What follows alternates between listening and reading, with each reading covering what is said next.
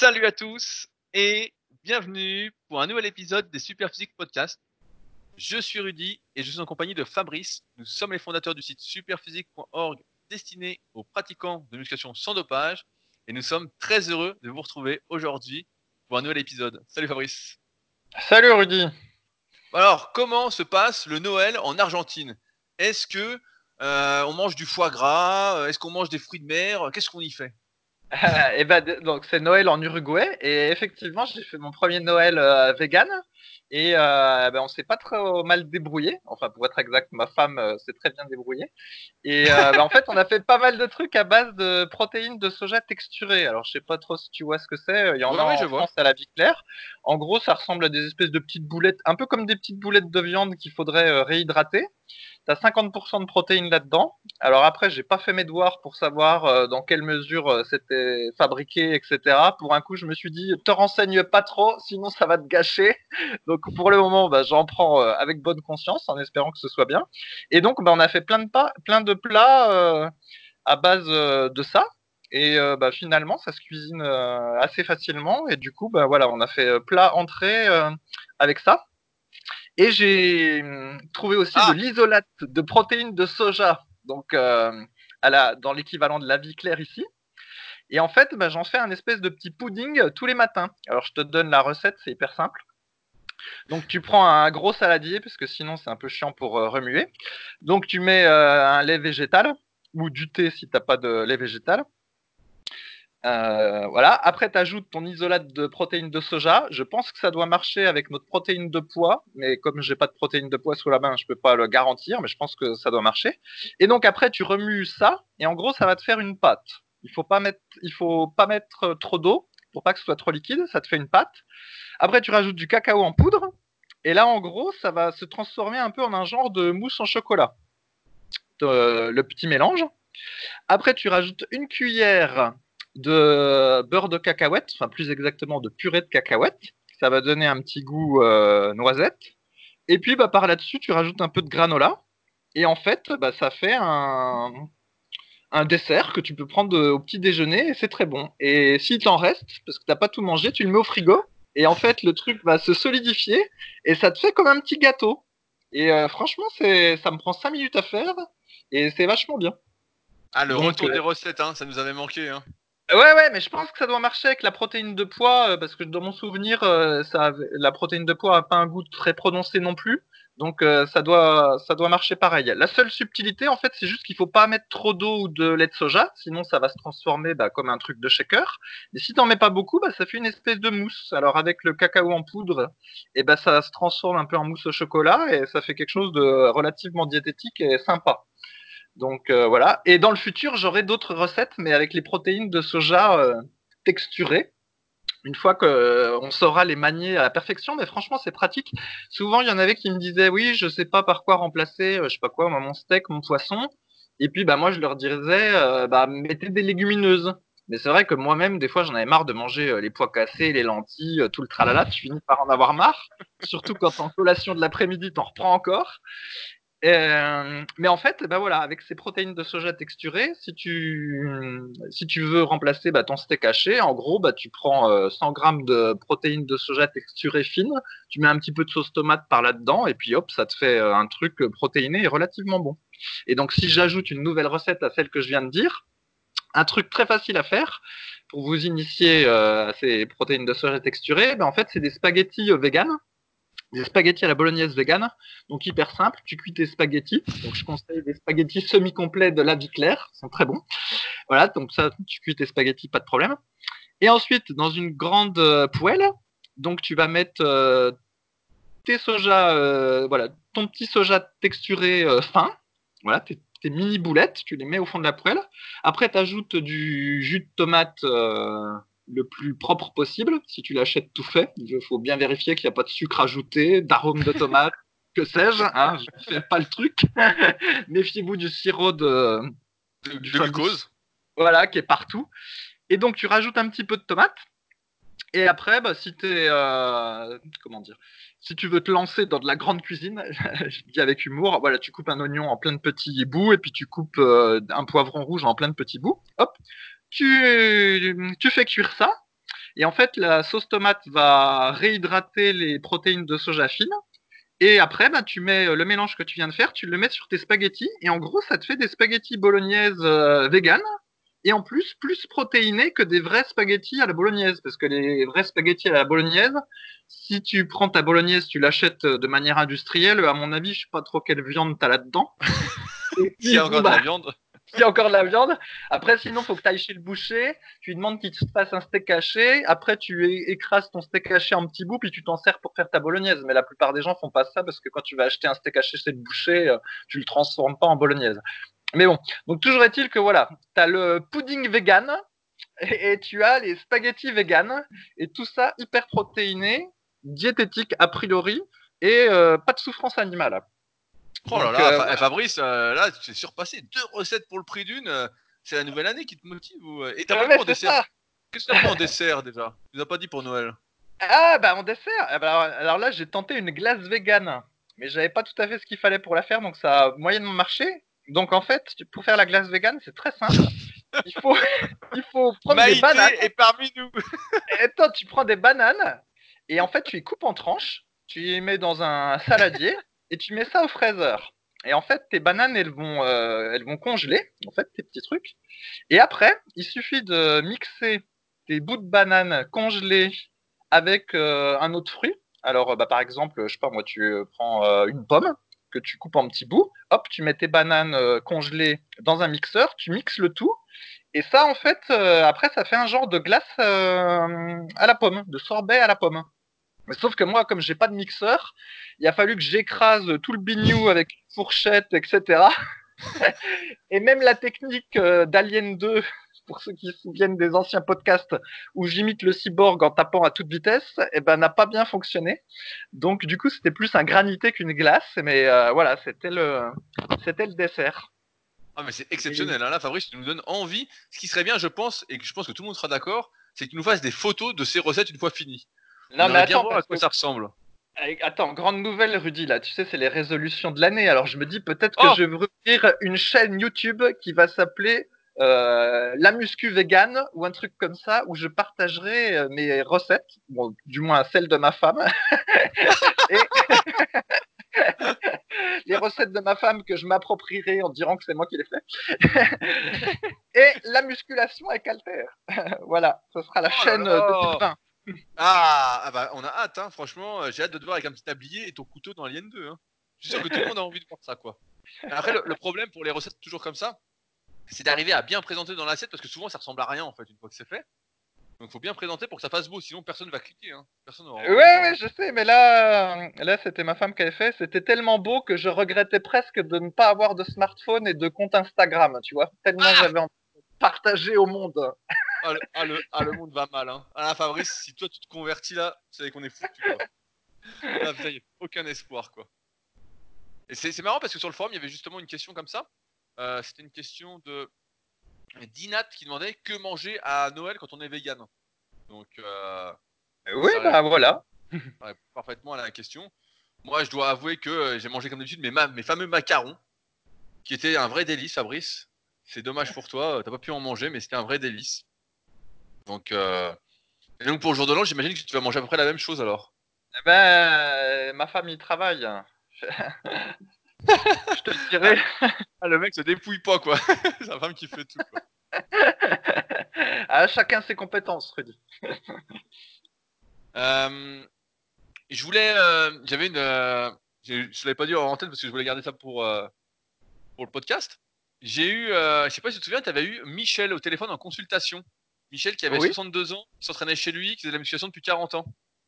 C'est tout à fait, oui, et qui me disait qu'il faisait euh, quatre séries de 20 répétitions aux fentes euh, un matin sur deux, je crois, euh, comme recommandé euh, dans le bouquin, et que ça le faisait bien transpirer. Ben, ben, nous, je voulais qu'on lui fasse un petit coucou parce que je l'ai eu aussi cette semaine en consultation. Parce que Michel, donc euh, 62 ans, il fait de la musculation depuis qu'il a 13 ans. Il avait arrêté un petit peu, mais il a connu, je sais pas si tu parlé un peu avec lui, mais il a connu tous les champions euh, de l'époque. Il s'entraînait dans la même salle que Mike Menzer, que Serge Nubret, etc. Et euh, il aimerait participer au club super physique. Donc euh, il me pousse à créer une catégorie vétéran, peut-être pour l'année prochaine. Mais je voulais qu'on lui fasse un petit coucou parce que quand même c'est rare d'avoir des personnes qui s'entraînent depuis aussi longtemps, qui sont aussi passionnés. Euh, ils se lèvent, ça me fait penser parce qu'il y a pas mal de personnes à chaque fois qui se trouvent des excuses. Ils se lèvent à 4h30 du matin pour s'entraîner euh, avant d'aller bosser, sachant qu'ils commencent tôt. Et c'est vraiment un exemple euh, incroyable. Et même sur l'alimentation, tout était nickel. et on, a bah, on, a, rarement des gens, en plus de ce âge-là, qui, qui, continuent la musculation, qui sont aussi passionnés. Et franchement, ça m'a fait super plaisir d'échanger avec lui. Et je me souviens qu'il m'a dit qu'il avait aussi échangé avec toi. Et je me souviens que tu m'en avais parlé. Et donc, euh, c'est assez incroyable quoi. Quand on voit que euh, tout le monde dit qu'il court après le temps, il n'a pas le temps de s'entraîner, etc. Tu as des types qui sont vraiment motivés, qui se lèvent à 4h30 du mat pour s'entraîner. quoi. Et euh, qui pas. je m'en souviens très bien. Hmm. Je m'en souviens très bien, je lui avais dit, mais en fait, tu fais tout bien, donc tu t'as pas besoin de moi. Puis au final, bon, bah voilà, c'était peut-être juste pour qu'il soit rassuré ou comme ça. Mais oui, il faisait tout bien. Ouais, là, là il, faisait, il faisait le programme de ton site Musculation avec Alter, euh, euh, qui était programme pour débutants, alors qu'il est pas du tout débutant, mais euh, il a un il sacré physique pour son âge. Mais ouais, c'était hyper intéressant, plein d'anecdotes, et normalement, bah, il devrait venir un coup à un tournoi du club Super Physique. Donc j'ai hâte d'échanger avec lui en, direct, mais il avait vraiment plein plein d'anecdotes. Donc ça fait plaisir de voir qu'il y a encore des passionnés de la vieille école. J'en profite puisque je viens d'en parler, de parler du club Super Physique. Donc pour rappel, le prochain tournoi approche. Il aura lieu du 20 au 25 janvier sur le site clubsuperphysique.org et concernera donc le squat avant et le rameur. Euh, j'ai tout mis en ligne au moment où vous écouterez ce podcast. J'ai tout mis en ligne. Donc vous pouvez aller sur clubsuperphysique.org puis tournoi de la saison 5 et vous tomberez sur les euh, règlements des deux épreuves. À savoir que on organise encore une fois l'événement à Annecy le dernier jour, donc le samedi 25 janvier, suivi d'un repas qu'il est possible, pour ceux que ça intéresse, qui viennent de loin, de loger à la Villa Superphysique. Il suffit de me contacter et euh, je loue des chambres euh, avec plaisir. Euh, si vous souhaitez venir, dans tous les cas, le 25 janvier à Annecy, contactez-moi. C'est important que je puisse réserver le restaurant, qu'on ait suffisamment de place, etc.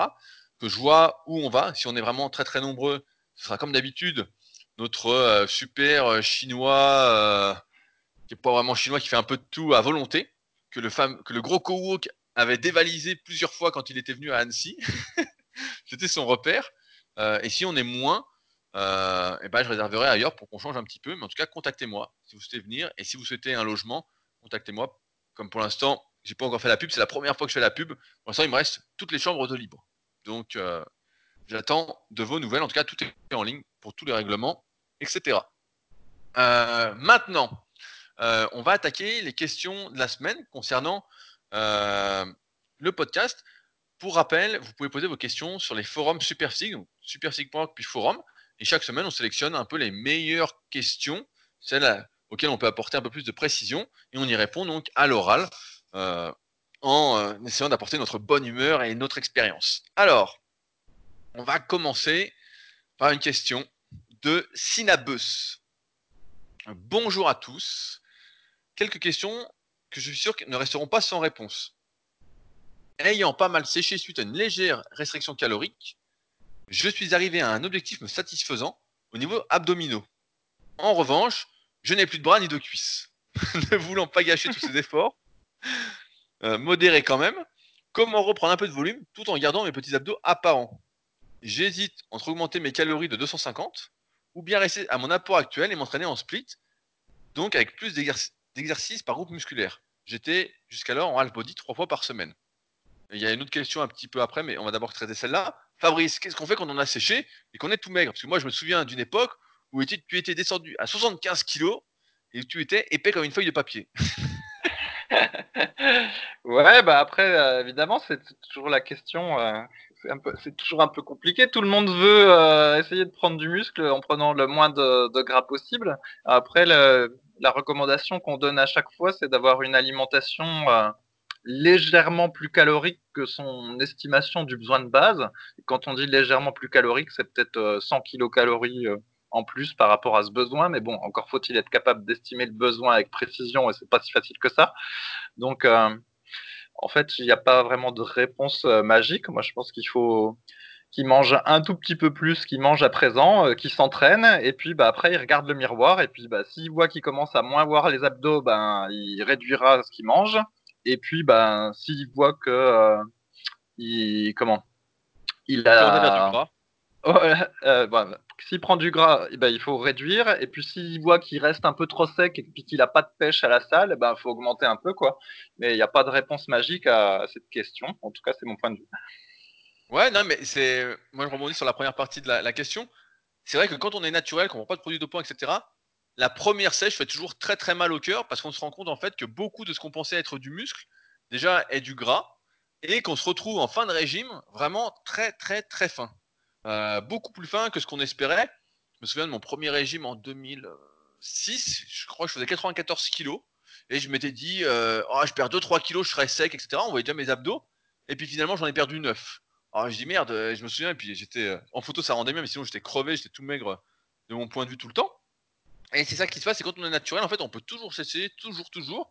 Et à un moment, bah, euh, effectivement, on va perdre de partout, quoi. On va perdre de partout. Et puis à un moment, si on va vraiment à l'extrême, peut-être pas le cas de Sinabus, si on veut être vraiment le plus sec possible, on va sacrifier du muscle. À partir de là, c'est vrai que lorsqu'on est sec, on a toujours envie de toujours garder son niveau sèche, on a peur de reprendre du gras. Et je pense que c'est un facteur qui est assez limitant en termes de progression.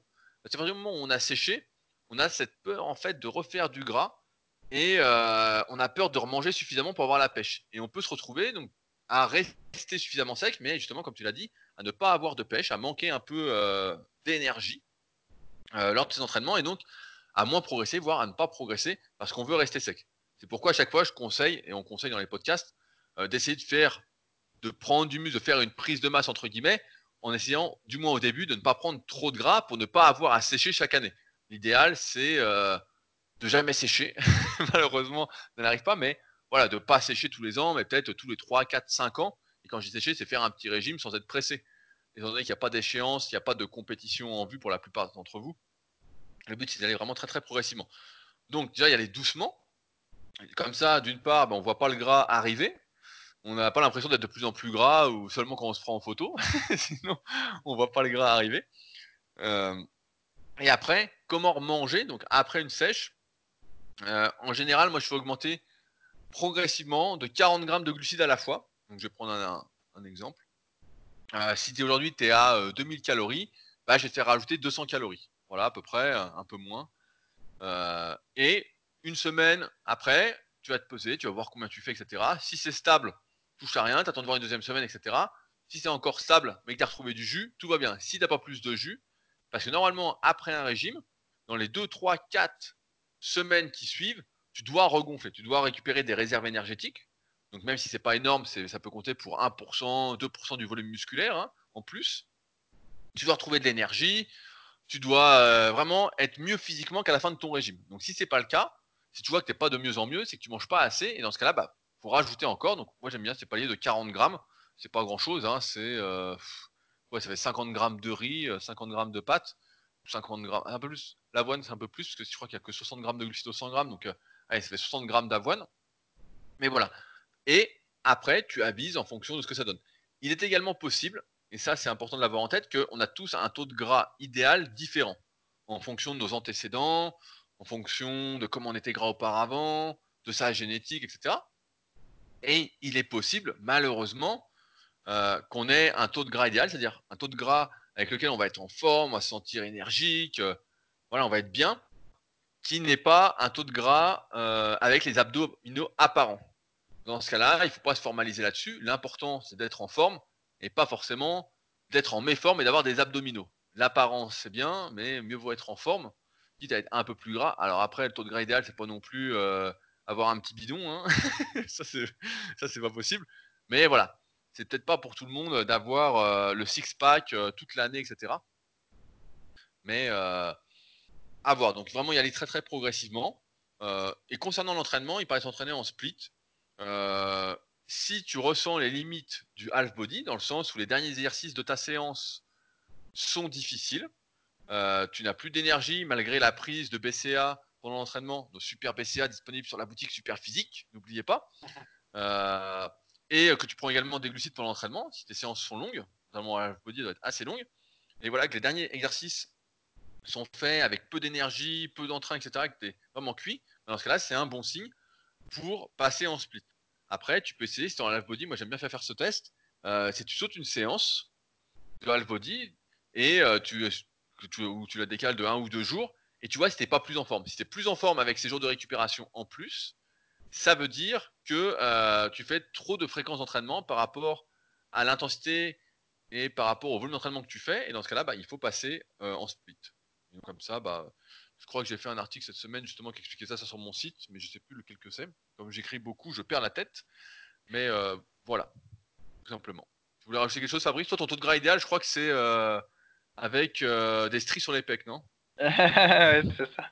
Moi, je raisonne en tour de taille. Mon tour de taille idéal, normalement, c'est 83 cm. Mais bon, avec le temps, il passe petit à petit à 84. Mais bon, c'est comme ça. Je me souviens qu'il y avait euh, Michael Gundil aussi qui, lui, disait que euh, la libido et la forme que tu avais le matin, la forme euh, entre guillemets, était un bon indicateur, en gros, de du taux euh, de gras le plus petit euh, que tu pourras que tu pouvais atteindre. En gros, si à un moment donné, tu n'as plus la forme, donc je rajoute toujours les guillemets, euh, le matin quand tu te réveilles, c'est pas bon signe, c'est que tu es peut-être descendu trop bas. ah, c'est bah, vrai, c'est vrai, ça, très peu en parlent, mais quand tu es au régime et vraiment que tu manges moins que tes besoins pendant un certain temps, bah, en fait, ta libido s'écroule, tu es bon à rien, quoi. Hein. Il faut, le dire. Et donc, c'est vrai que ça, c'est un, bon signal, quoi. C'est sûr que si tu plus du tout de libido, euh, c'est que sans doute soit tu manges pas assez actuellement, soit tu es sous ton taux de gras idéal. Et dans ce cas-là, bah voilà, c'est pas sans jeu de mots, c'est pas l'idéal et donc faut manger un petit peu plus, quitte à être un peu plus gras, mais, mais à avoir du jus. Voilà. Voilà. Et si l'espèce de documentaire Netflix euh, dit vrai, c'est peut-être aussi que tu manges trop de produits carnés. Ah, n'importe quoi. oh putain, l'ordure. ça, c'est vraiment, ça, c'était vraiment une merde dans Game Changer. C'est n'importe quoi quand les, si vous l'avez pas vu, c'est un documentaire qui est sur Netflix, vraiment très propagande, où les mecs ils font un repas avec de la viande, et puis euh, comme par hasard, euh, ils bandent mou en gros. Et puis ils font un repas avec des haricots, et puis euh, les mecs c'est des taureaux pendant 5 heures quoi. Ça c'est vraiment nous prendre pour des abrutis quoi. Hein. vous pouvez faire le test chez vous. Vous faites du tofu le soir ou des haricots, ça va rien changer du tout quoi. Hein.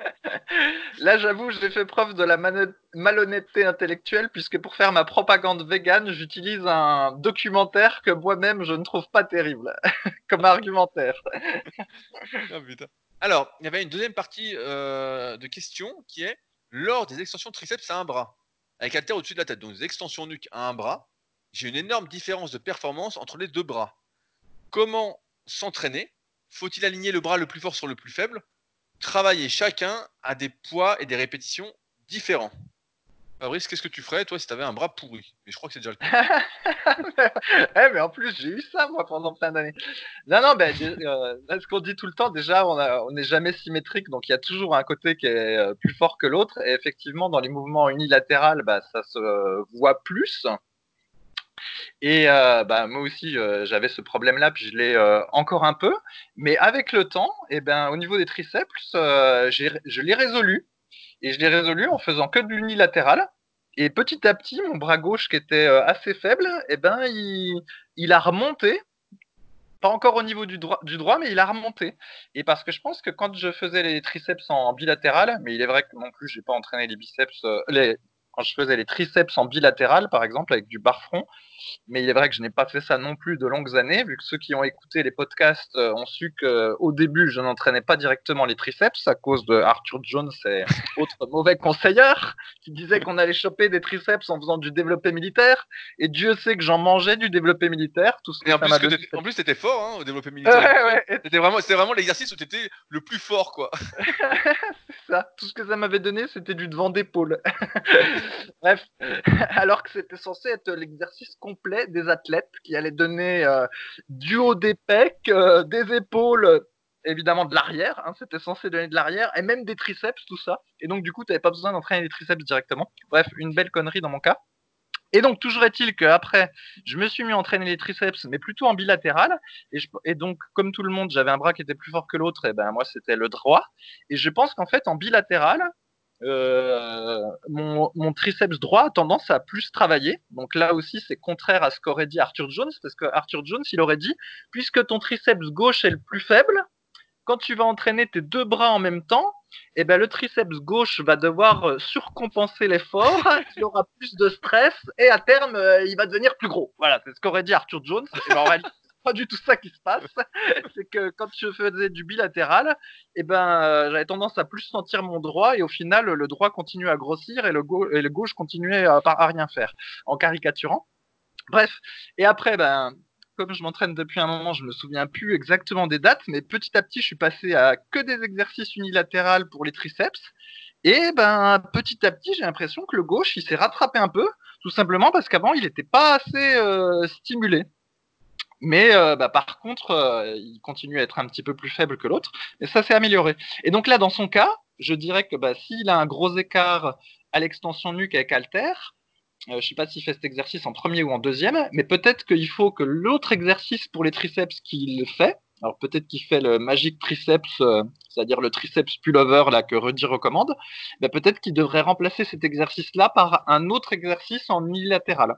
Donc euh, faire des extensions triceps à un bras sur un banc couché ou j'en sais rien sur un banc décliné. Mais voilà, tout faire en unilatéral pour avoir une chance de rattraper. Voilà, mais on a tous, euh, on a tous un écart. Hein. La question, c'est de, à partir de quand on considère qu'il est, il est très important, quoi. 5% d'écart, à mon avis, c'est pas beaucoup. Tout le monde a à peu près ça. Mais effectivement, s'il y a 20% d'écart, bah, peut-être que là, il faut s'atteler au problème. Voilà ce que je pourrais ah dire. Bah, 5%, c'est simple, ça fait une répétition. C'est-à-dire qu'on fait 20 répétitions avec un bras et 19 avec l'autre. Donc c'est sûr que c'est négligeable. Je pense qu'on peut commencer à s'inquiéter quand on a euh, genre 5 répétitions. Voilà, 5, si on fait 20 répétitions sur un bras et 15 à l'autre Là, on peut se dire que euh, c'est compliqué et que continuer le bilatéral, comme tu l'as dit, bah, c'est encourager le développement du bras le plus fort au détriment du plus faible. Après, oui, on a tous un côté qui est un peu plus fort que l'autre. Personnellement, je préfère caler euh, mon bras le plus fort sur le bras le plus faible en termes de perf. Donc, par exemple, si je fais 15 euh, répétitions à gauche et je peux en faire 20 à droite, je m'arrête à 15 à droite. mais dans ce cas-là, je commence l'entraînement, du moins l'exercice, par le bras le plus fort parce qu'il est dit que il y a possiblement une petite potentiation qui peut se faire d'un point de vue nerveux, c'est-à-dire que ça peut euh, aider euh, à être plus fort de l'autre bras.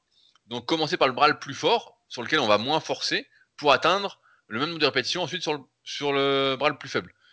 Après, il y avait d'autres théories. Je me souviens, euh, Jean Texier, je crois que c'est le tome, le tome 5 du guide pratique du bodybuilding, qui lui conseillait, si on avait vraiment un retard et que ça nous gênait, etc., de rajouter une séance dans la semaine seulement pour ce bras euh, en retard. Donc, euh, où on ferait par exemple que le bras gauche parce que c'est le plus faible et pas le bras droit. Mais là, ça encourage à faire vraiment de grosses, grosses adaptations dans son entraînement. Euh, parce que si on qui est crevé quand on va faire les pecs et l'autre va bien, forcément, tout l'entraînement des pecs va être moins productif. L'entraînement des épaules, si on fait développer aussi. Si on fait même le dos, vu que la portion du triceps intervient, ça va être moins productif aussi on va tirer tordu et donc ça fait plus de risques de blessure. Donc je suis pas trop pour ça. Euh, sauf si vous êtes vraiment un athlète confirmé et vraiment que ça vous gêne, etc. Mais souvent, c'est des problèmes que les personnes qui débutent la musculation ont, mais c'est surtout psychologique, psychologique, ça se voit pas vraiment. Et c'est tellement infime comme écart, comme différence, qu'il faut pas trop s'en soucier.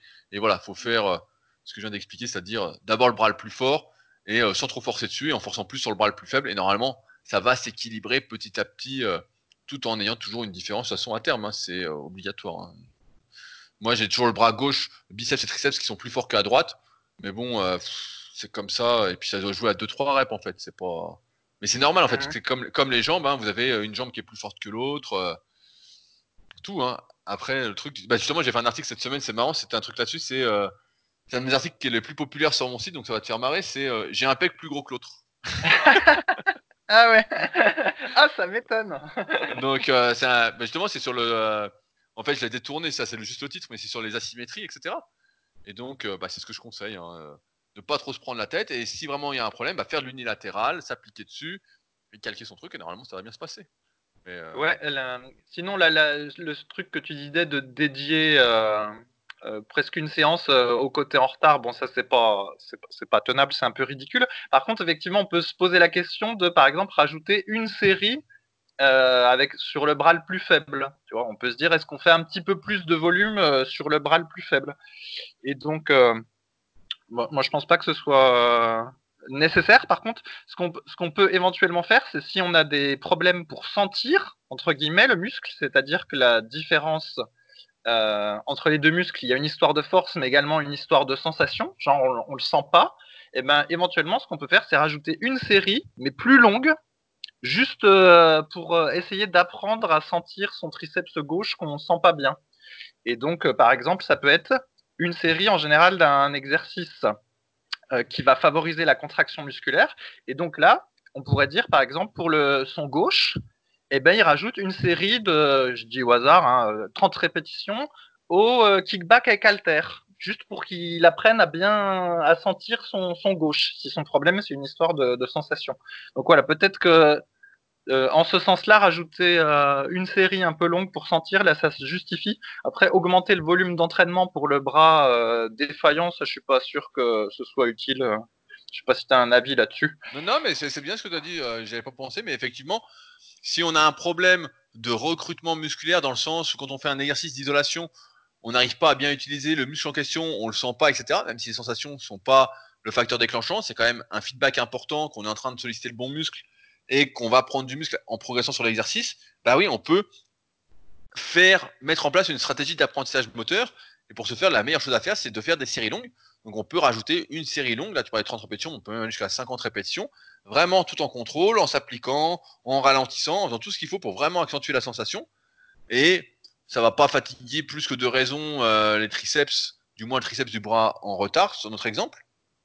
Et euh, ça peut effectivement aider à terme en développement ce qu'on appelle un euh, meilleur réseau nerveux, dans le sens où notre cerveau, notre système nerveux, va être plus capable de trouver le chemin du muscle. C'est pour ça que lorsque l'on débute, en général, on sent très peu ses muscles, et à mesure qu'ils grossissent, à mesure qu'on met des poids de plus en plus lourds, etc., bah, ces chemins se créent. Et c'est pourquoi après ça devient un peu automatique, on n'a plus besoin de penser à sa technique parce qu'on a intégré euh, comment faire l'exercice, où se trouvaient nos muscles, comment les utiliser, et tout va bien. Donc là, oui, c'est peut être une très très bonne euh, stratégie. Bravo, docteur Fabrice. Là, Arnold Schwarzenegger, lui, il appelait, il appelait ça la connexion euh, cerveau-muscle. Mais voilà, en fait, physiologiquement, bah, c'est ce que Rudy a expliqué, les, histoires de réseau.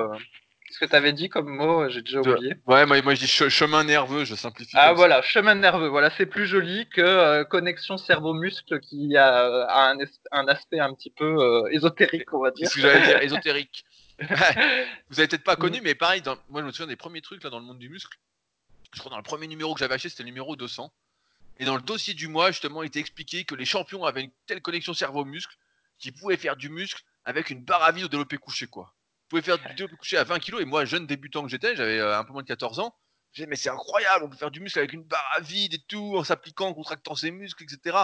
Mais bon, les années m'ont montré que euh, c'était surtout du pipeau et que même les mecs qui étaient dopés n'arrivaient pas à, euh, prendre du muscle en entraînant si léger, même si ça démultiplie les effets. Mais ça m'avait bien marqué ce truc-là, et parce que ça a été souvent répété après dans les mondes du muscle, Texi aimait bien mettre cette phrase-là, alors que c'était total bullshit, quoi. C'était vraiment, on le prenait vraiment pour des truffes, quoi mais vraiment, barre à vide, le mec fait du muscle, etc. Parce qu'il a une super connexion cerveau-muscle. Non, mais je veux bien, mais bon, euh, si le mec peut faire 10 euh, fois 200, euh, barre à vide, le mec fait rien du tout, quoi. Même s'il ralentit, il s'arrête pas, le gars. Hein. La fois, on avait un débat comme ça à la salle. C'était combien on fait de répétitions barre à vide? Parce qu'on a Butch, donc, que vous avez pu suivre il y a quelques mois sur ma chaîne YouTube sur sa transformation physique. Et il s'entraîne bah, léger, il fait du coucher à 35 kg, hein, il veut pas trop forcer. Et on disait, bah, combien tu fais de répétitions barre à vide à ton avis? Alors ils savaient pas trop, et puis les autres disaient bah euh, nous on s'arrête pas quoi. Donc euh, si, pas, si tu t'arrêtes pas, effectivement là c'est vraiment euh, un effort d'endurance. Là c'est vraiment une composante, on va dire, énergétique qui rentre en jeu. Et dans ce cas-là, bah, l'impact musculaire est quand même très très faible. Et donc la théorie connexion cerveau-muscle, prendre du muscle barre à vide est quand même une sacrée connerie quoi. On n'arrivera jamais à compenser à technique égale, j'insiste bien là-dessus, des poids légers par rapport à des poids lourds, peu importe comment euh, on connecte son cerveau à ses muscles. Voilà, on connecte. ouais, bah c'est ça, c'est de la connexion. C'est, t'as une prise USB, tu branches. T'as un coup, paf, tu gonfles la vue d'œil sans rien faire, quoi. C'est pareil, des, fois, il y a des trucs comme ça qui me font marrer. Je sais pas, je crois que ça date, hein, tu dois les connaître, qui disent que euh, ils ont fait une soi-disant étude, hein, comme d'habitude. Je vous renvoie à mon article, les études en musculation sur decoya.com. Hein. J'ai dépouillé encore une fois sur cet article-là. Mais il y a une étude qui dit que si tu t'entraînes pas, mais tu visualises tes gains, tu prends du muscle quand même, même sans t'entraîner. Oui, oui, oui, oui, mais j'avais déjà vu un truc comme ça où c'était euh, voilà quelqu'un qui a un, un, bras dans le plat. Il y en a plusieurs. Il y a euh, parce que pour le coup là, des fois, ils arrivent à faire des études quand les athlètes sont il se casse quelque chose ou quelque chose. Et genre voilà, on imagine il y a un athlète qui a le bras droit qui est cassé et euh, on lui met un plâtre pendant un mois et après bah, ce qu'il faut c'est qu'il récupère son bras, la force de son bras droit et tout ça le plus rapidement possible. Et donc effectivement apparemment s'il réfléchit à son bras droit pendant qu'il est euh, avec le plâtre, eh ben, possiblement, il pourrait gagner euh, plus vite. Ou alors, s'il continue à entraîner son gauche euh, avec le facteur que tu as décrit tout à l'heure, là, comme quand on commence à entraîner son bras euh, le plus fort en premier, bah, il y a une espèce de potentiation de l'autre bras. Et ben, apparemment, quand tu entraînes voilà, le bras opposé, ben, il y a un petit signal qui va quand même dans l'autre bras. Et possiblement, du coup, il récupérerait plus vite la fonctionnalité du bras qui était cassé. Mais effectivement, je sais pas si c'est vraiment vrai ça ou si c'est des. Non, non, mais dans, dans, dans, ce sens-là, dans ce sens-là, c'est sûr que ça aide moins. Tu perds moins. De là à dire que tu gagnes, non, mais tu perds un peu moins parce que si tu entraînes l'autre bras, il y a euh, comment? Quand tu fais un mouvement normalement bilatéral, tu as une perte d'influx nerveux en, quelque sorte. Ça se divise. Donc là, ça se divise pas, mais tu as quand même une partie euh, d'un flux nerveux qui va dans l'autre bras même s'il n'est pas travaillé. Il y a toujours un petit truc, donc ça aide à moins perdre. Ça, il n'y a pas de débat. Mais là, c'était vraiment une étude entre guillemets qui est souvent citée en plus, hein, de types qui font de la visualisation, a priori des bodybuilders et qui prennent du muscle même sans s'entraîner quoi grâce à la visualisation. Et là, faut le dire, c'est des cons. Là, faut euh... non mais à un moment, faut arrêter. Et maintenant, tu t'entraînes plus. Tu t'entraînes plus, tu penses à tes muscles et tu deviens énorme. ah là, c'est vraiment le sketch, quoi. Non, mais. À quand, l'étude où tu sais, tu t'entraînes sur la console. En fait, c'est avec la console que tu pousses des poids sur l'écran et ça te fait visualiser et paf, tu prends du muscle sur ton canapé. Bah, Fabrice, j'ai une idée. Vu que tu viens de t'abonner à UFC Fight Pass, donc euh, si tu veux progresser en combat, je te conseille d'acheter une console et d'acheter le jeu UFC. Et donc, comme ça, tu te bats dans le jeu et tu deviens un super combattant après dans la vraie vie. Parce que Souvent, à la salle, je me marre. Euh, je sais pas si Claude nous, nous écoute, c'est un pote à la salle qui fait des sports de combat. Et euh, des fois, pour me marrer, je lui dis hey, fais gaffe, j'ai vu tous les UFC, je suis imbattable, quoi. Et lui, il répond euh, Moi, j'ai vu tous les Bruce Lee, c'est ça? Ah non, non, non, lui, il, me met un, il me met un coup, je dis Oh merde Je dis Putain, il y a une différence entre euh, jouer, visualiser et vraiment faire, en fait. Même si on remet pas en question l'intérêt de la visualisation quand on s'entraîne, quand on a des objectifs, etc. J'en avais parlé dans mon podcast Les les secrets des champions sur Leadercast. C'était euh, la semaine dernière avec mon pote Bart.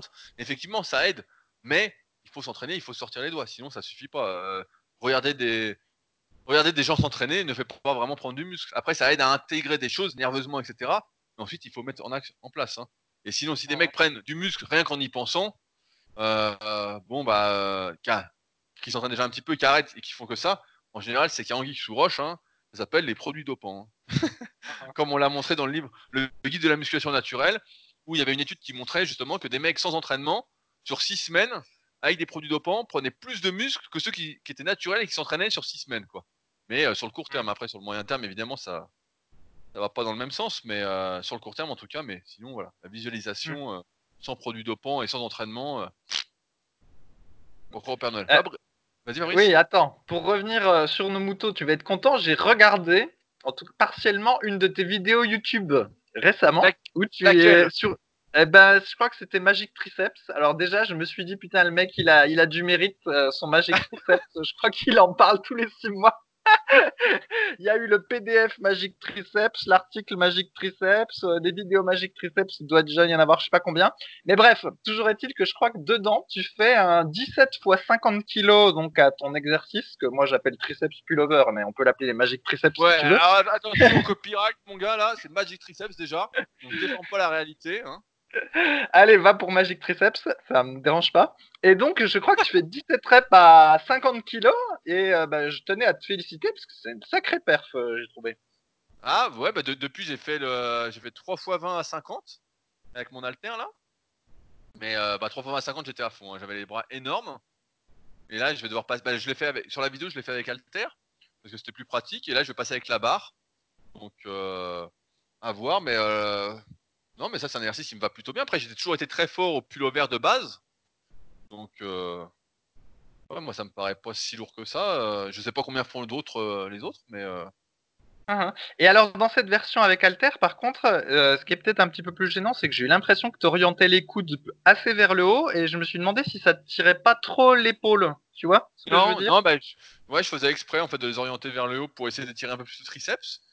Mais non, non, les épaules, nickel dessus. Ah, Ok. rien de rien. Ouais, ouais. Ouais, ouais, alors, que, alors que quand tes bras tendus, justement, faut que tu ouvres un peu les coudes, sinon ça te tire l'épaule. Quoi. Faut faire une petite Exactement. externe, sinon ça te tire l'épaule. Mais euh, non, la bras fléchis, euh, ça va en fait. Et je crois que Texi donnait euh, justement l'explication que j'ai pu vraiment en tête dans le dans Visa pour le bodybuilding. Je crois qu'il disait que justement bras fléchis, t'avais un, un ligament qui était moins tendu et justement ça, ça passait bien quoi. Mais je retrouverai l'information si certains sont intéressés. Dites-le en commentaire. Mais euh, ouais, je crois qu'il disait ça. Il disait que bras fléchis justement, euh, ça, ça, ça tirait beaucoup moins sur les épaules. Uh-huh. Ok, bon, en tout cas, je t'ai rajouté un vu euh, depuis l'Uruguay. Donc, Et, et- et est-ce que t'as mis un pouce bleu C'est ça qui est important. ah non, j'ai pas mis le pouce bleu, excuse-moi. Ah, est-ce que t'as mis un commentaire? Ah non plus, non plus. Putain, le mauvais fan, quoi. Le mec d'entourage, je pas mon travail. Ça fait 20 ans que je me répète. Attends, je l'ai regardé quand même jusqu'au bout, enfin en sautant, hein. des fois j'ai sauté, mais j'ai quand même regardé jusqu'au bout et je crois que Google il aime bien ça. YouTube aime bien parce que si tu regardes que 30 secondes de vidéo et qu'après tu passes à une autre, ça il aime pas. L'algorithme aime pas et après il la propose le- plus à autrui. C'est de laisser la vidéo tourner, Fabrice. De A à Z. Ah bah tu sais, il est tellement fort YouTube, ça se trouve il détecte que t'es plus devant l'ordi, tu sais. Eh oui. Et donc là, bah, cette semaine, ce qui sort, en avant-première, je peux vous le dire, c'est progresser à tout âge. En musculation. Donc, euh, c'est une vidéo qui est sympa. Je pense qu'elle va pas du tout marcher, mais euh, moi, je la trouve super. Donc, euh, c'est pas comme d'habitude où on je montre un exercice particulier, mais euh, où je réponds à une question avec exemple à l'appui. donc, une vidéo plutôt cool et réalisée justement par Butch. Donc, ce sera la vidéo parfaite pour les fêtes avant le jour de l'an, avant le jour où vous allez tous trop manger. Euh, Est-ce que tu entraînes toujours les avant-bras, Fabrice? Bien sûr Mais là, du coup, j'ai pas ma bobine d'Andrieux, mais donc je fais 4 séries de curl poignet après mon entraînement de biceps. Donc, euh, non, non, je suis euh, religieux comme une horloge sur le sujet, et y compris les mollets d'ailleurs. hein. Donc là, euh, des fois, c'est pas toujours facile de les entraîner, parce qu'il n'y a pas de machine à mollets. Ah bah tiens, d'ailleurs, je fais une divergence sur les mollets. Ah Donc, donc je suis passionné euh, d'entraînement de mollets. Non, je caricature, mais bon, comme j'ai compris qu'il fallait les entraîner parce que ben, quand on les entraîne pas, euh, on risque pas d'en avoir. Donc ça fait un petit moment que je les entraîne et à la maison, comme j'ai déjà expliqué, je les entraîne en faisant des extensions de mollets à une jambe euh, sur un banc très incliné. Donc en gros, je me sers du du, du support du banc au sol comme euh, de repose-pied et puis euh, je garde mon équilibre avec euh, en plaçant la main qui ne tient pas l'haltère sur euh, le banc très incliné. Bref, et ce petit exercice-là, on en avait déjà parlé, il n'est pas si ridicule, hein, on sent pas trop Ouais, mal ses mollets avec. Et donc là, comme j'étais dans de diverses salles ces derniers temps, assez souvent, il n'y avait pas pour entraîner les mollets, mais des fois, il y avait la vieille machine, euh, tu sais, où tu mets de- une charge sur tes épaules, là, et c'est celle Ah oui, où... euh, oui. voilà, les mollets debout, où tu as Dorian Yates, qui je sais plus, prend 450 kilos, ou Arnold disait qu'il prenait euh, une tonne, enfin bref. Et donc, moi, j'ai essayé avec 100 kilos, donc la charge maximum. Et en fait, le lendemain, j'avais pas mal au mollet, mais j'avais mal au dos. Et je me suis dit, oula, je vais en rester avec mes mollets euh, debout en unilatéral, qui ont l'avantage de travailler le mollet sans faire mal au dos. Bref, mais néanmoins, l'autre coup, eh ben, j'ai pu les entraîner à la presse à cuisse. Donc, euh, il se trouve que la presse Voilà, à cuisse était libre, chose rare. Et comme euh, chacun le sait, euh, en tout cas ceux qui suivent Superphysique et nos podcasts, les mollets à la presse à cuisse, c'est le meilleur exercice possible pour les mollets. Parce que le mollet est dans une position euh, préétirée. Et dans le temps d'ailleurs, euh, Arnold Schwarzenegger et les autres, eux, ils faisaient ce qu'on appelle des donkey euh, raise, où en gros, ben, comment, La, même position qu'à la presse à cuisse, mais à l'envers avec des filles sur le dos. Voilà, c'est ça. c'est tout à fait ça. Alors ça fait des belles photos, puis ils ont tout le sourire quand ils font ça, mais euh, bah, si vous n'avez pas les filles ni rien, c'est pas grave, il suffit d'une presse à cuisse et vous pouvez faire. Bref, et donc l'autre coup, je fais les mollets. Donc j'ai fait six séries, donc une euh, jambe droite, j'enchaîne jambe gauche, je me fais même pas chier à compter, j'enchaîne de jambe droite, j'enchaîne gauche. Voilà, on va pas faire de cycle de progression, etc. pour les mollets. euh, je bourrine, je vais à la sensation. Bref, je pense qu'en tout et pour tout, tout ce machin-là a dû me durer euh, 5 minutes peut-être pour entraîner les, mollets. Eh ben écoute, j'ai eu des courbatures pendant 3 jours. Tellement, en fait, le- l'exercice est, euh, est efficace et le fait qu'il y ait ce, ce pré-étirement, quoi. Donc euh, voilà, c'était le petit commentaire sur les exercices annexes. Et euh, donc, euh, si vous pouvez entraîner les mollets avec une presse à cuisse, en quelques minutes, ça fait le job. Et donc pour les avant-bras, bah oui, je continue religieusement. Donc bah, avec du curl poignet en supination parce que j'ai pas ma bobine. Mais par contre, moi je le fais pas tant pour un gain de masse musculaire parce que je suis assez sceptique sur le sujet, mais pour prévenir les douleurs au poignet. Et bah, pour le moment, j'ai pas mal au poignet, donc je sais pas si c'est grâce à ça ou quoi, mais globalement. Ah, bah, parce qu'en fait, je sais pas si tu as vu, mais cette semaine, on a eu euh, Gain for Life qui a partagé un très bon article d'Emmanuel Lejar je sais pas si tu l'as vu passer. Oui, j'ai vu l'article. Alors, en fait, lui dit qu'il faut faire les flexions, en... les, les curls supination avec euh, l'équivalent d'une suicide grip, c'est-à-dire en mettant le pouce en bas et pas. Et, euh, et les, faire debout. Donc moi, je les faisais déjà debout, mais debout derrière les fesses en fait. Voilà, effectivement. Comme ça. Moi, je, moi, je faisais déjà comme ça, mais je mettais, je mettais le pouce. Donc demain, c'est mon jour des bras, donc quand je fais les avant-bras aussi. Donc je vais tester sans le pouce. Et euh, franchement, c'est assez cool de faire les avant-bras. Et donc là, l'article était super. Et c'est marrant parce qu'on a connu Emmanuel Lejar. Je crois qu'il était venu à une compète, à un grip contest que tu avais organisé, Fabrice, non? De mémoire. Ça te parle plus? Euh, bah, c'était pas nous, je, crois pas que c'était pas nous qui avions organisé, c'était quelqu'un qui s'appelait le Suisse sur le forum, qui euh, était passionné de ce qu'on appelle d'entraînement de la prise, qui organisait des compétitions chez lui, et au, final il faisait venir des gens du forum et d'autres personnes, et à un moment donné, effectivement, euh, euh, Emmanuel Legéard, qui a écrit plusieurs livres de muscu, puis qui est euh, une tronche sur le sujet, était venu et avait beaucoup impressionné, euh, aussi bien pour son physique que pour ses connaissances. Mais personnellement, je ne l'ai jamais rencontré. Ah, ok, je croyais, je croyais que tu étais, ouais. Et donc son article était super.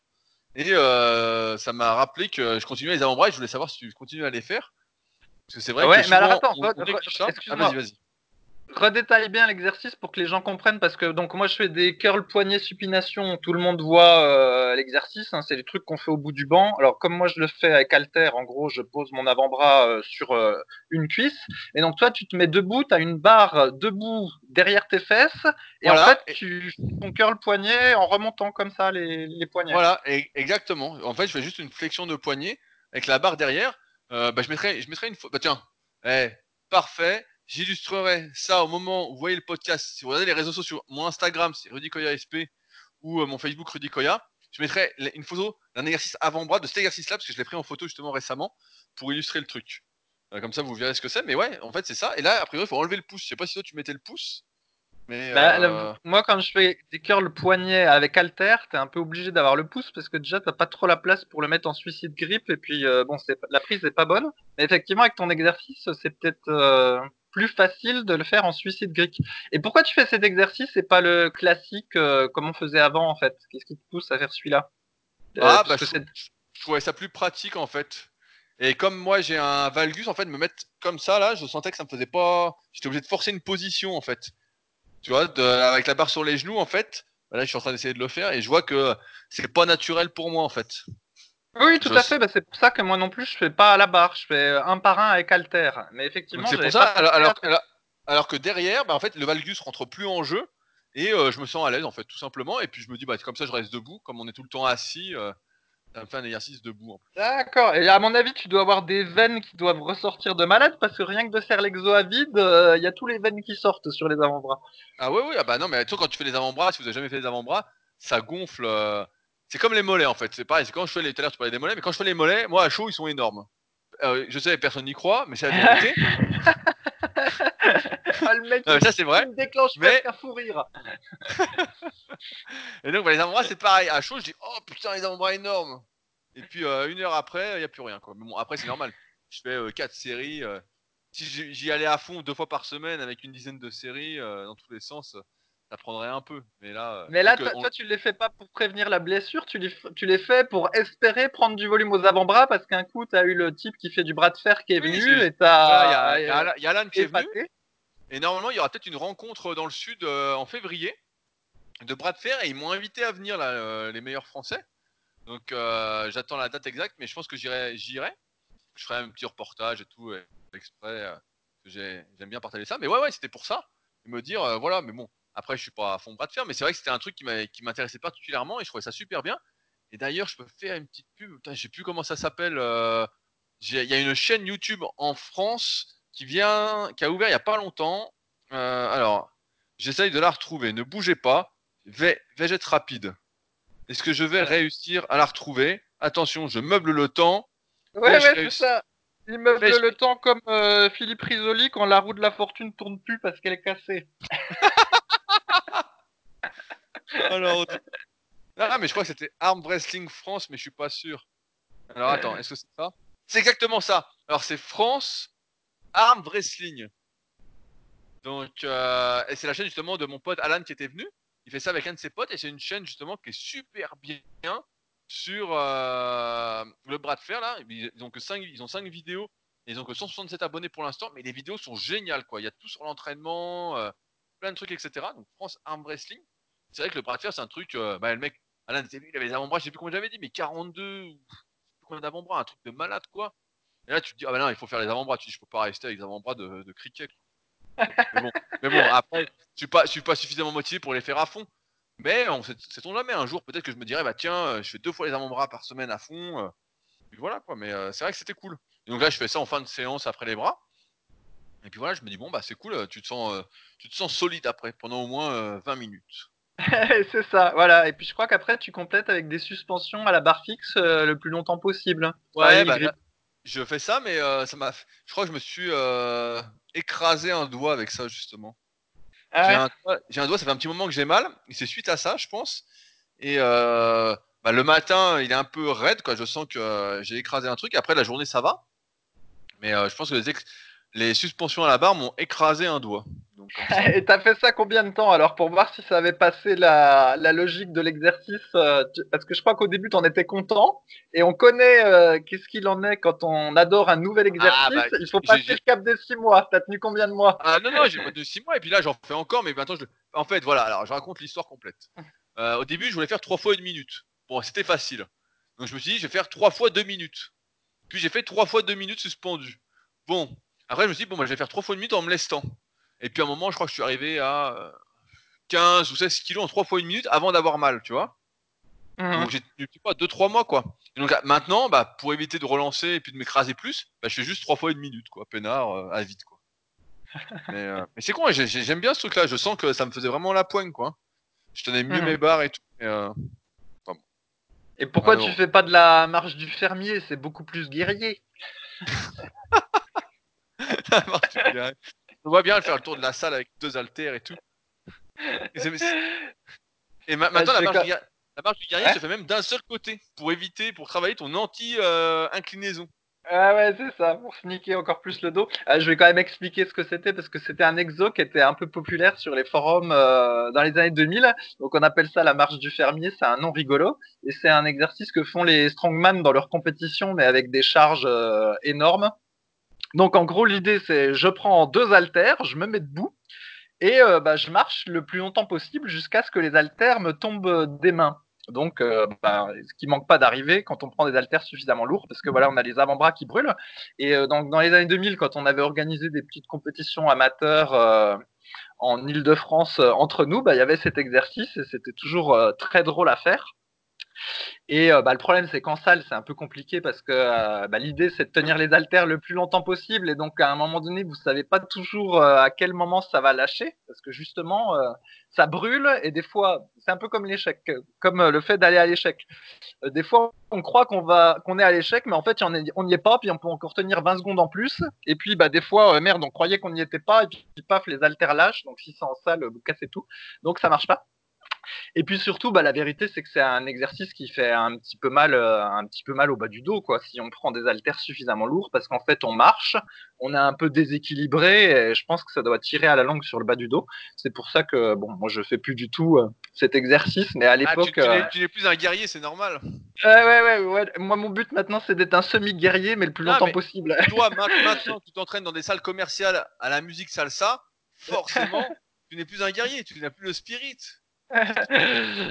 mais oui, donc en fait, euh, voilà, cet exo-là, il nous amusait bien par un temps. Mais euh, ta version, voilà, ta version euh, est pas douloureuse pour le dos, mais donc euh, peut-être douloureuse pour le petit doigt. Mais c'est même pas le petit doigt, quoi. C'est ça le pire.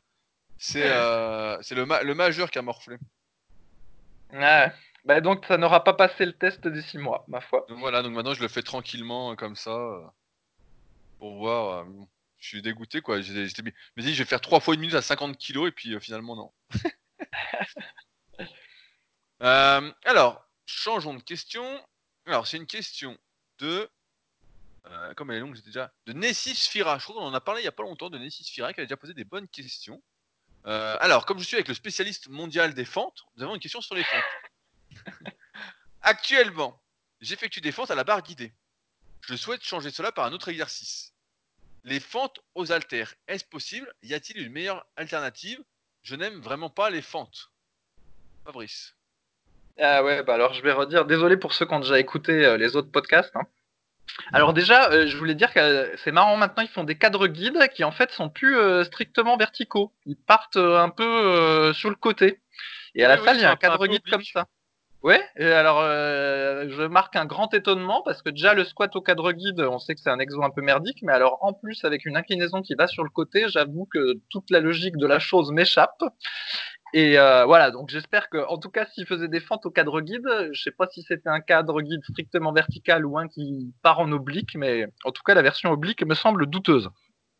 Alors l'avantage des fentes au cadre guide, je crois aussi que Rudy, il aimait bien cet exo-là parce que dans les programmes super physiques, il est tendance à le mettre, je crois, après sa cuisse.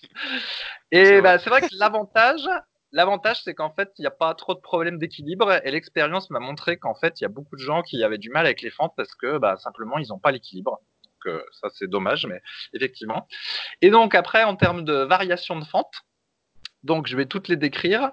Euh, laissez-moi une heure. Non, c'est cinq minutes, ça ira. Donc, on peut soit les faire sur place au cadre guide ou euh, sur place tout court, ou cette fois-ci, bah, les pieds bougent pas et on, on monte et on redescend. C'est comme ça que c'est fait en général dans les cours de dans les cours collectifs. Le truc, c'est que l'amplitude de mouvement reste quand même assez faible et euh, je trouve pas que ce soit la variante la plus intéressante. Après, il y a avec un en avançant le, pied. Donc l'idée, ben, on commence avec les deux pieds euh, collés, on avance un pied vers l'avant, on, revient en arrière, on avance l'autre pied vers l'avant, on revient en arrière, ou éventuellement on fait euh, sa série tout jambe droite puis tout jambe gauche. Donc cette variante-là, elle est pas mal. Le truc, c'est qu'elle tire un petit peu euh, sur le genou. Sur le genou avant, il y a un peu de stress, même en faisant la meilleure technique possible, en faisant le pas de la bonne longueur, ça a tendance à stresser un petit peu le genou, mais il y en a chez qui ça passe. Pour rendre l'exercice plus difficile, on peut mettre un support.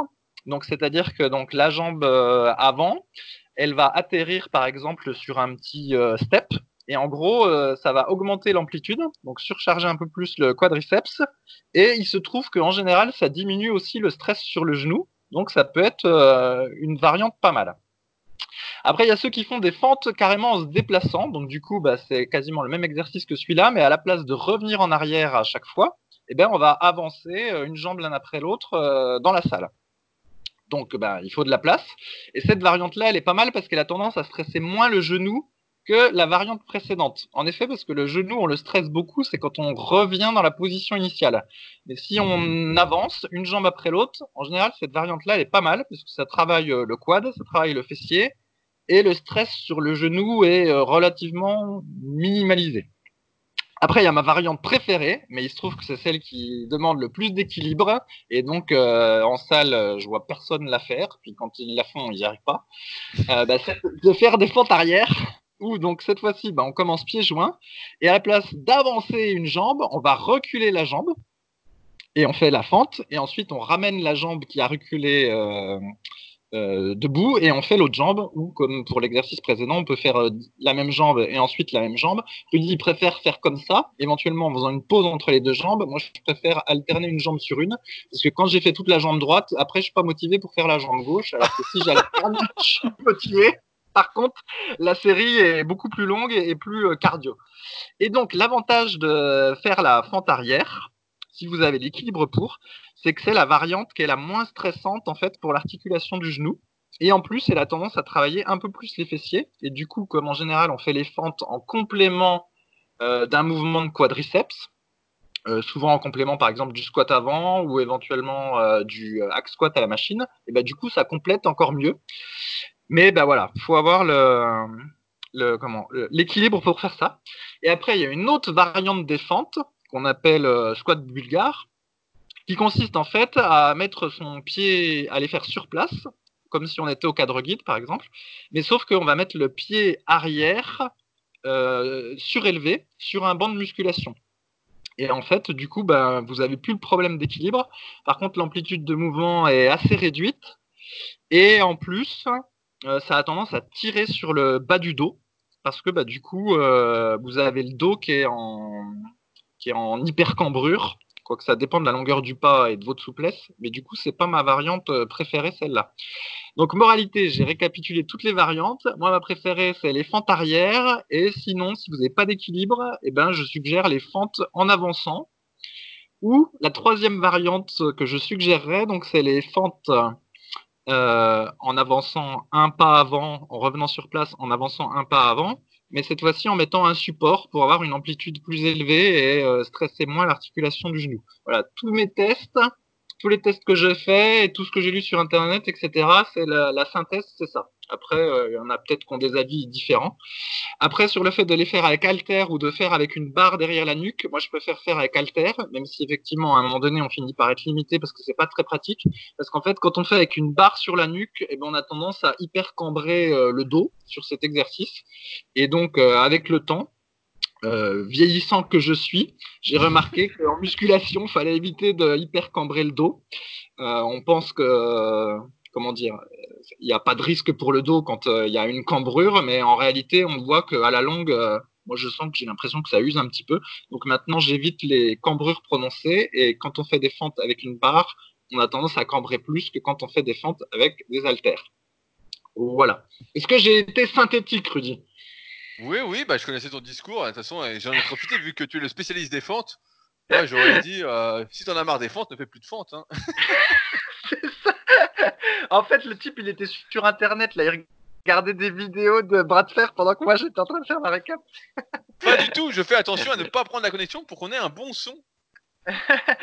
mais oui, mais le truc, c'est que tu peux pas abandonner les fentes parce qu'il n'y a aucun autre exercice aussi efficace pour les fesses. Parce que l'hip thrust n'est pas aussi efficace pour les fesses, contrairement à ce que des malotrus propagent comme euh, fausses informations. des malotrus. C'est vrai que ça a, ça la mode. Hein. Je suis toujours très très impressionné des fois des performances que certains font dessus. Je me dis putain, mais ils ont vraiment un cul de fou. Hein. Franchement. Euh, Vraiment, je vois des performances assez dingues. Hein. Et pour en faire, euh, je me dis, putain, je suis vraiment loin d'eux. Alors qu'au exercice de cuisse, je suis pas si loin, quoi. Euh, mystère et, boule de gomme, quoi. Mais ouais, après, sur les bah, sinon, il, aurait remplacé par quoi alors ces fentes euh, au cadre guide S'il veut bah, pas en faire? Ah, Ça dépend ce qu'il a comme matériel, c'est toujours pareil. s'il fait déjà de la presse à cuisse, qu'il a un super axe dans sa salle, voilà. Après, s'il est pas très fort, il peut et qu'il fait, je sais pas, de la presse à... je reprends la presse à cuisse, il peut faire du squat gobelet, tu vois jusqu'à 50 kg, il y a de la marge. Hein, euh, avant de faire 4 x 20 à 50, il y a un peu de marge quand même. Donc, euh, ouais, après, c'est compliqué. De toute façon, c'est toujours ça. Hein. Il y a presse, hack, euh, squat gobelet, squat avant. Et puis voilà, après sinon c'est une variante de fente, hein. sinon il n'y a pas trop le choix quoi. Non, il y a mon exercice magique, je vais l'appeler ah les, les, sauts magiques. les ah sauts magiques. Non, mais attends, cet exercice-là, mais le truc, c'est que comme personne le fait, je peux pas savoir si c'est moi qui suis fou ou si vraiment l'exercice c'est pas mal. Alors, ah, de la même façon que tu avais testé le squat gobelet, faudrait que tu testes cet exercice-là, Rudy. Alors, je sais pas si C'est quoi C'était des trucs sautés là? T'es monté de genoux sautés non, c'est pas des montées de genoux. C'est en gros, il faut que tu aies un espèce de trépied ou un support. Entre 40 et 50 euh, cm bah, J'ai ça à la salle. Tu te mets en position de squat accroupi et tu sautes le plus haut possible. Enfin, tu sautes pour atteindre, euh, te mettre sur ton trépied. Et ensuite, tu redescends, tu repars en squat euh, départ arrêté et tu ressautes sur ton truc. Et en fait, tu vas faire ça euh, une quinzaine de fois. Et puis, tu répètes ça sur plusieurs séries. Et tu verras que assez rapidement, en fait, ça te démonte les quadriceps. Parce que tu, à chaque fois, tu essayes de sauter assez haut. Donc, tu comment dire C'est un peu comme si tu, comme si la charge, tu l'émulais par le fait de sauter le plus haut possible à chaque fois. Et en gros, tu verras que ça t'épuise les cuisses euh, sans fatiguer le dos et en ménageant tes articulations. Alors, je voudrais que tu fasses le testeur pour moi, Rudy. Ah, pour, corroborer, pour corroborer mon propos. Et si j'ai raison, je, te testerai la semaine prochaine. Eh ouais, ouais, parce que je rappelle qu'avant personne faisait du squat gobelet, hein, avant que j'en parle. Et maintenant, Rudy s'est mis en faire, il s'est mis en conseiller, et je vois même des gens qui conseillent sur le forum. hein. Alors ça se trouve, tu vas essayer mon truc avec des sauts, et puis tu vas te mettre à en faire. tu verras que ça Ouais, va mais te faire ce une qui serait- ce bien, c'est que t'inventes vraiment un exercice vraiment pourri, je le fasse et qu'on dise de le faire. Et on verrait si, euh, si franchement nos explications suffisent à convaincre qu'on euh, on, dit n'importe quoi et qu'il faut pas le faire, quoi, finalement. Enfin, Euh, toujours est-il que pour ceux qui s'entraînent à domicile, eh ben faire ces faire ces sauts là, c'est un exercice euh, on, on complémentaire on peut va les appeler utile. les, les, Voilà. les sauts RYC. Les magiques sauts, les magiques sauts. Voilà. Magic saut. Ah, je testerai parce que j'ai fait les cuisses aujourd'hui, donc je testerai la semaine prochaine. Donc, euh, bah, ce sera après le podcast la semaine prochaine. Donc, euh, rendez-vous dans deux semaines pour savoir euh, si je me suis pas éclaté la tronche sur une box. Ben, l'autre coup, coup, c'est ce qui m'est arrivé à la salle. En fait, j'étais fatigué et bah, j'ai pas réussi à atteindre. Tu vois, il me manquait 5 mm pour atteindre le truc. Du coup, je suis tombé comme une merde et le machin m'est tombé dessus aussi. Et comme il personne, personne n'a rien vu.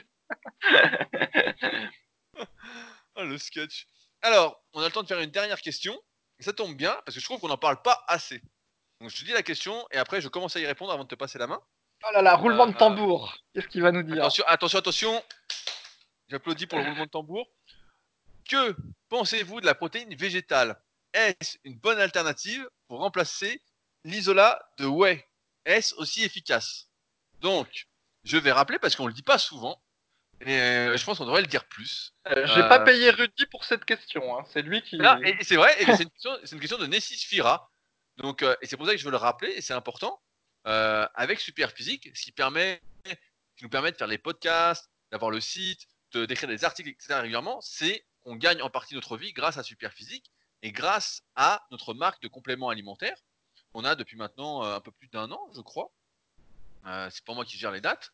Et donc, sur laquelle on propose, donc c'est directement accessible sur superphysique.org et en haut, il y a un petit bouton nutrition. Euh, sur laquelle on propose bah, justement de la protéine végétale bio, de la protéine de poids bio, des compléments pour les articulations, des compléments de vitamines, des oméga 3, il n'y a pas plus haute qualité à l'heure actuelle euh, sur le marché, euh, et divers autres compléments pour la santé, étant donné qu'on milite quand même pour la santé avant d'être le plus gros possible, hein, sinon on encouragerait les produits dopants. Et donc, c'est en partie ce qui nous fait vivre, et on essaye, on avait fait un podcast spécial quand on avait sorti ça, de faire vraiment du mieux qu'on peut pour sortir les produits les plus sains, tout en ayant, euh, tout en étant les plus efficaces. On se donne vraiment du mal. Et euh, on voit avec cette question de Nessis Fira que, en fait, c'est peut-être pas assez mis en avant parce que euh, c'est une question qui est sur le forum. Et j'ai l'impression que pourtant on met des pubs sur le forum, mais peut-être pas suffisamment parce que Nessis Fira ne sait pas qu'on a une marque de compléments alimentaires et qu'on vend de la super protéine végétale bio. Donc, et en plus c'est celle que je prends, et comme j'avais dit il y a quelques podcasts, maintenant je la prends nature et ça passe nickel.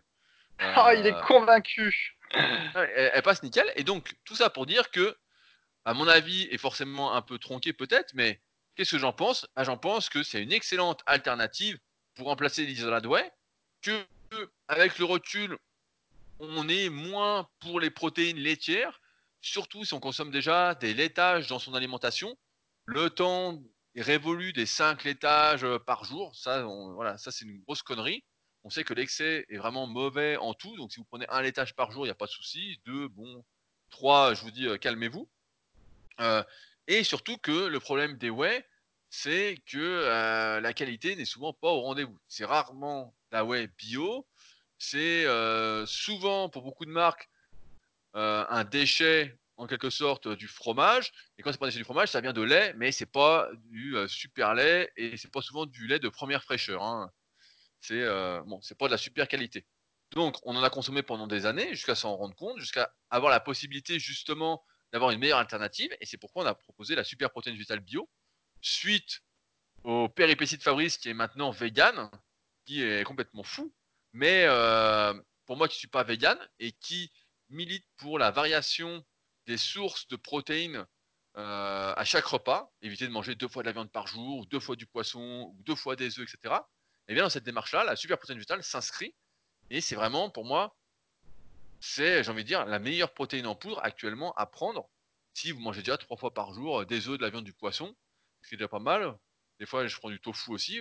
Voilà, Paris, c'est-à-dire des protéines de soja texturées. Mais voilà, c'est une super alternative et qui est en plus bien plus saine que euh, la plupart des whey. Et en plus, d'un point de vue prix, bah, c'est moins. La whey bio, ça existe, mais c'est hors de prix. Et euh, ça n'a pas plus d'effet sur la prise de muscle, puisque finalement, ce qui compte, c'est d'avoir un équilibre global sur la journée et pas forcément dans le repas en lui-même. Euh, et comme les aminés se complètent, etc., même si c'est pas l'équilibre parfait dans les aminés, tout se complète pour finalement donner un super, super complémentarité, ben, c'est la super protéine qu'on conseille, et c'est celle que je prends, celle que Fabrice prend quand il est en France, et celle qu'on recommande volontiers. Donc voilà, typiquement pour dire que n'oubliez pas, c'est la boutique Superphysique qui nous aide à vivre et qui nous aide à proposer ce contenu-là. Et comme on essaye de faire du mieux qu'on peut, je pense que vous pouvez nous faire confiance sur le sujet pour qu'on fasse mieux ensemble. On a encore quelques idées de suppléments qu'on essaye de mettre en place. J'ai fait des petits tests cette semaine sur un nouveau complément qu'on aimerait sortir, qui traîne un petit peu, mais qui était plutôt prometteur. Donc j'espère qu'on le sortira. Donc, donc voilà, je vais dire. Est-ce que tu veux rajouter quelque chose, Fabrice? Euh, ouais, bah, je vais nuancer parce que moi j'aime pas trop critiquer la whey en fait parce que avant j'en ah prenais puis bon je. Ouais, moi aussi j'en prenais. Non, non, mais on a le droit d'évoluer quand même. Euh. Ouais, après voilà, si on, si on regarde les études, bon, on sait que les études sont pas parfaites, etc. Mais sur la diète, euh, je pense que les études de diète sont un peu mieux faites que les études sur l'entraînement parce que c'est plus facile de trouver des volontaires euh, pour prendre je sais pas quel shaker que de trouver des volontaires pour niquer son programme d'entraînement. Et donc en gros, bah il y a, y a des études où des gens prennent des shakers de whey et puis il y a des études où les gens euh, prennent des shakers de protéines végétales et euh, ben même si elles sont pas de longue durée, à la fin, il n'y a pas de différence de résultat et donc ce, qui montre que les protéines végétales peuvent servir euh, d'alternative, spécialement les mélanges de protéines végétales ou spécialement la protéine de poids. Après, comme j'avais déjà expliqué, il y a des indicateurs comment dire, circonstanciés, voilà, factuels, euh, qui mesure la qualité des protéines. Donc c'est l'indice PDCA, euh, l'indice DIAS, etc. Et grosso modo, euh, le mélange de protéines végétales ou la protéine de poids ont un, indice qui se rapproche beaucoup de celui de la whey. Donc en gros, elles sont presque aussi qualitatives euh, un argument euh, en faveur de la protéine végétale, en dehors de ce que Rudy dit ou euh, pour l'alternance, etc., c'est simplement qu'en fait dans la whey protéine, en trouver qui, est, qui est sans édulcorant, c'est pas forcément évident parce que la whey protéine nature c'est pas très bon. Après, bon, éventuellement on peut prendre de la whey protéine nature et puis la bourrer de poudre de cacao. Et alors que nous, notre protéine végétale, eh ben, elle est naturellement sans édulcorant et euh, quand on mélange avec un lait végétal, et eh ben ça passe tout seul. Et donc du coup, ben euh, si on en prend régulièrement, ben, ça fait une source d'édulcorant euh, industriel en moins. Et ça, je trouve que c'est un argument à la limite plus fort que celui de Rudy qui dit il faut éviter de trop boire de lait. Donc voilà, il y a différents arguments qui poussent qui pousse euh, vers euh, la protéine végétale à mon sens. Et puis, c'est vrai que c'est à, la mode quand même. Alors, euh, parce que avant, il n'y avait pas toutes ces protéines végétales. En fait, il n'y avait que celles de soja. Quoi qu'en France, c'était, c'est pas très connu, en fait, le truc de soja. Mais c'est vrai que là, en Amérique, il y a plein de trucs de soja, en fait. Parce que l'Amérique, ça doit être le plus gros producteur de soja au monde. Et il y a plein de produits à base de soja dans tous les magasins. La preuve, c'est que bah, j'ai trouvé de l'isolate de protéines de soja dans un truc qui est l'équivalent de la vie claire, alors qu'en France, il n'y a pas de protéines euh, à la vie claire. Donc, euh, bref, tout ça pour dire qu'ici, ils sont dingues du soja. Mais euh, ben, en parallèle, il y a toutes des protéines végétales qui se sont développées, donc à base de riz, à base de citrouille, à base de pois, enfin, il y en a des tonnes.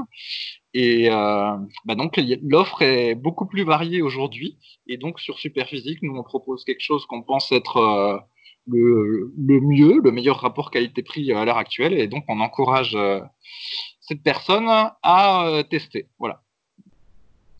Et bien, sur ce, on va s'arrêter là, parce qu'on arrive quand même à 1h14, bientôt 1h15. Euh, je rappelle que si vous avez des questions, et ben, les forums Superphysique sont là pour ça. Franchement, n'hésitez pas à les utiliser. On y est chaque jour, et comme vous voyez, après, on y répond vraiment dans la bonne humeur en podcast, quand on a des choses à rajouter. Euh, deux autres petites choses. Je vous rappelle que vous souhaitez aller plus loin euh, par rapport à nos conseils. Nous avons chacun écrit un livre. Le mien, c'est le guide de la musculation au naturel. Et celui de Fabrice, c'est Musculation avec Alter, qui sont disponibles sur Amazon directement. Et enfin, si le podcast vous a plu, vous plaît, que vous souhaitez euh, nous aider à le faire grandir, à aider de plus en plus de personnes à progresser, car c'est notre but, bah, n'hésitez pas à en parler autour de vous, à laisser des commentaires sur les applications de podcast, à le partager si vous êtes sur les réseaux sociaux, que ce soit en story, en publication, etc. Et donc à laisser une note, a priori ça sert, sur l'application podcast sur Apple. Euh, je ne sais plus à combien on est de notes, mais on est déjà pas mal. Je pense qu'on peut bientôt arriver à 400 commentaires et notes de 5 étoiles. Le but, hein, c'est de nous encourager, c'est pas de foutre une étoile et de dire que c'est de la dope. Dans ce cas-là, n'écoutez pas, ne dites rien. Mais euh, voilà, si vous souhaitez nous aider un petit peu là-dessus, eh ben, ce sera avec plaisir et on vous en sera reconnaissant. Sur ce donc, eh ben, on se retrouve la semaine prochaine. On sera en 2020, donc l'année sera passée quand même assez vite. Hein, euh. donc euh, mangez bien d'ici là et on se retrouve donc en 2020 pour un nouvel épisode. Salut. Salut, bon réveillon.